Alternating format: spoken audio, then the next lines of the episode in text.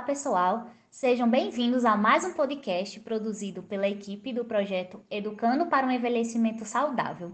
Me chamo Thalia e no episódio de hoje vamos falar sobre infantilização da pessoa idosa.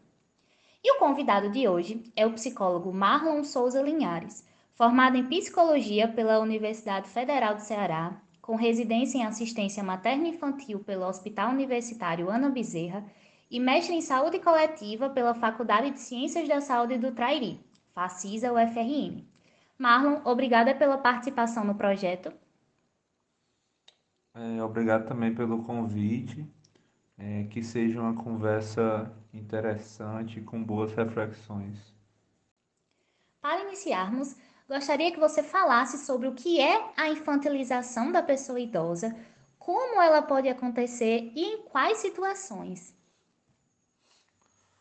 Bom, Thalia, é, acredito que quando você está falando desse tema, a gente precisa pensar que seja trazer algo da infância para a vida do sujeito idoso, que nessa situação seria uma autonomia parcial, uma dependência, ou mesmo uma não aceitação total de seu desejo. É, vale destacar, porém, que como isso ocorre com o sujeito idoso e ele já adquiriu na vida adulta essa autonomia e essa independência, então ele vai perder algo que já foi conquistado durante a própria vida adulta.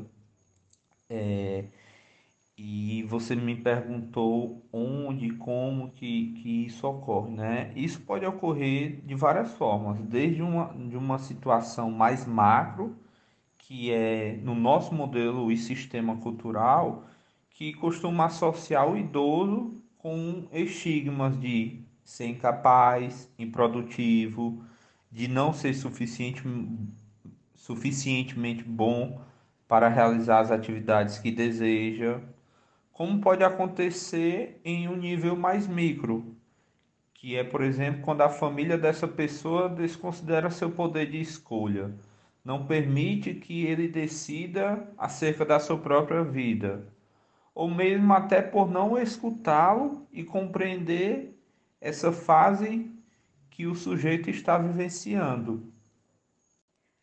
Marlon, por que você acha que é tão comum presenciar uma comunicação que infantilize os idosos?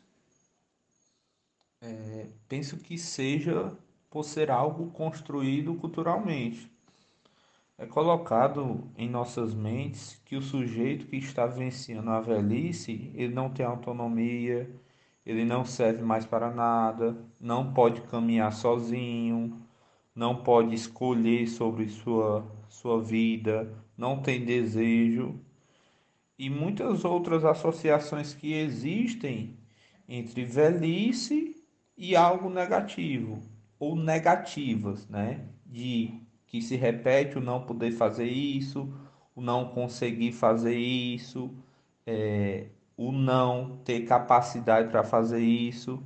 Então, culturalmente, existe essa, essas associações e nós que estamos dentro dessa cultura absorvemos isso como, como verdades né? e adotamos isso para as nossas vidas, seja isso é, a gente enquanto adulto, a gente enquanto criança ou a gente que está propriamente vivenciando a fase da velhice. Infantilizar a pessoa idosa afasta de quem ela é e quem ela pode ser no convívio social? Sim, sim. É, a partir do momento que há essa tentativa de infantilização da pessoa idosa, é, surgirão conflitos na, na sua própria identidade, né? É, e associados a, a, a esses conflitos é, surgirão a angústia, é, a melancolia, a perda do prazer com a vida. É, essa pessoa ela pode absorver a ideia de que ela mesma não é capaz de, de responder, de decidir sobre sobre algumas questões e que esse sujeito não tem independência. Então, a partir do momento que há essa, essa infantilização, é, surgirão ou poderão surgir esses conflitos que trarão grandes malefícios para esse sujeito. Alguma consideração que você queira fazer para os nossos seguidores? Bom, Thalia, acredito que com essas, essas perguntas e essas respostas e, e a atenção dada ao tema, nós conseguimos refletir um pouco sobre, sobre essa temática.